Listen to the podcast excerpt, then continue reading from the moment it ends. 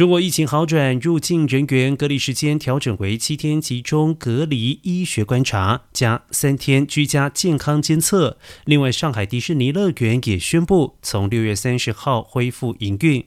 然而，北京与上海二十八号均通报新增本土确诊为零，新增本土无症状感染者为零的双清零消息。